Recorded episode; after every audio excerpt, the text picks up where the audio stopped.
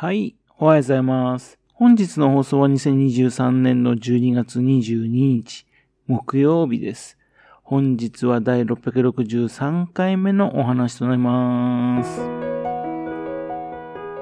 のチャンネルは福島県郡山市在住の特撮アニメ漫画大好き親父のぴょん吉が響きになったことをたらたら話をしていくという番組です。そんな親父の人事を気になりまして、もしもあなた心に何かが残ってしまったら、ごめんなさい。悪気はなかったんです。不幸にこの番組に興味持ってしまったら、ぜひ今後もごひいきのほどよろしくお願いいたします。昨日ですね、Amazon プライムにね、大怪獣の後始末があったんでね、見ました。2022年のね、2月に劇場公開された作品です。この映画、なぜかですね、すごくですね、評価が低いんですね。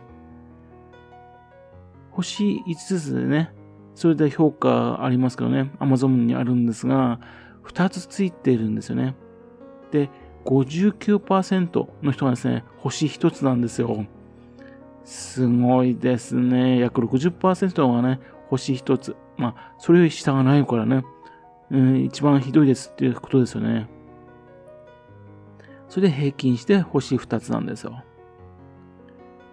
そして上映ね、された後ですけどね、ツイッターでもね、評判がかなり悪かったんですね。それで、そんなに悪いのかってとても気になっていた作品なんです。ストーリーはですね、人類をね、未曾有の恐怖に陥れた大怪獣がある日突然ですね、謎の光に当たって死んでしまう。河原に横たわる巨大な死体はですね、腐敗が進みましてね、温度が上昇して、ね、徐々に膨張して、で、ガス爆発の危険が迫っていると。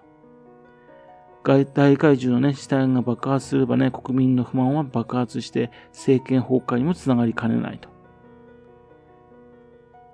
そんなね、大怪獣の死体の後始末をめぐるですね、珍騒動。それをね、豪華キャストで描いたパニックコメディです。で、自分見てみたらですね、これが普通に面白かったんですよね。まあ、大絶賛とはいかないですよね。普通にかなり面白い映画だったんですけども、なぜみんなですね、評価が悪くなったのかっていうのはちょっとわからなかったんですね。まさかですね、シン・ゴジラみたいなね、怪獣映画をね、期待したのかなと。それで裏、それを裏切られたってことでね、評価低かったのかなと思うんですが、大怪獣の後始末っていうね、表紙抜けのタイトル。これはコメディですと最初から言ってるようなもんですよね。そんなことで評価される人いないですよね。逆にどのような風にしてね、怪獣の後始末するのかっていうですね、本当にプロジェクト X にね、それを期待した人はいたんでしょうかね。どう見てもこれコメディ、コメディ映画ですよね。そこはちゃんとしたプロプロジェクト X みたいなね、話をするわけないですよね。そして、落ちがひどすぎるって意見もあるかあるかあるかもしれませんけども、浜田岳さんが出てきたとですね、もう最初に、デックス X マキナ、機械仕掛けの神の話をですね、西田敏行さん言ったじゃないですか。そして、頭が良すぎる人は嫌いだ、と。あれはこれ見てる人にね、このオチをやるよって、それをね、宣言してたんですね。で、このオチが嫌いな人はね、嫌いだよって言ってたわけですよ。それでもう、あの結論をね、結末を出していったわけですね。そしてそのオチに向かってね、どんどんと向かっていったんで、自分はね、大いに笑ったんですけども、あのオチが分かんなかったんでしょうかね。あと、怪獣映画へのね、敬意が足りない。怪獣である必要がないっていう意見ですね。そういう方もいたかもしれませんけども、これ上映は松竹なんですね。東宝ならともかくですね、松竹の怪獣映画といえば宇宙大怪獣ギララ。また、男が伝えでね、トラさんがゴジャだと言いながらですね、宇宙怪獣ギラを出してくる松竹さんですよ。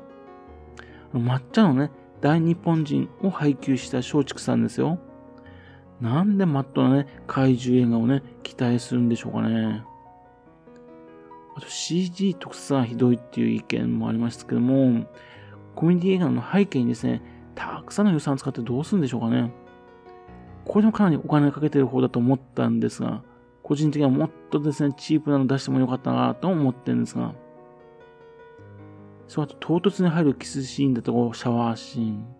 そう、あと、うんことかゲロとかね、小学生のギャグ、それが登場してきて不快だっていう意見。自分ですね、昔のドラマを見て育っているせいですかね、このぐらいでは全然不快と感じないんですけどね。モンティ・パイソンとかね、そういったものを見たことないんでしょうかね。なんかそれをね、彷彿とする作品だったんですが、大臣たちが怪獣の後始末の責任のね、吸い付け合いをしたりですね、隣国と思われる国のね、心変わりを描いたりね、現実起こっていることをですね、喜劇にした社会風刺的なところがね、かなりあってね、笑えたんですけどね。三谷幸喜さんのね、12人の優しい日本人だとかね、あれのね、怪獣映画風味だと思ったんですね。それあの、山田涼介さん、土屋太鳳さんとかね、あのシーンはトップガンとか、そういった風味を足したわけでしょ？出演者の方のもね、演技もね、非常にみんな良かったと思うんですよね。西田敏行さんはじめですね、出演者の方々、本当に素晴らしい演技をしていたと思うんです。特にあの、環境大臣の女性の方、非常に素晴らしい、ね、笑える演技でしたね。というわけですね、今回はですね、Amazon プライムでね、評価の低い大怪獣の後始末を見たらですね、世間の評価と違ってね、自分はかなり面白かったっていう話でした。いつの間か日本って、こういうのは受け付けられない国になってしまったんでしょうかね。ちょっとね、残念だなというふうに思いました。はい。それではまた次回よろしくおぴょん吉のお話をお付き合いくださいね。本日も来てくださいまして誠にありがとうございました。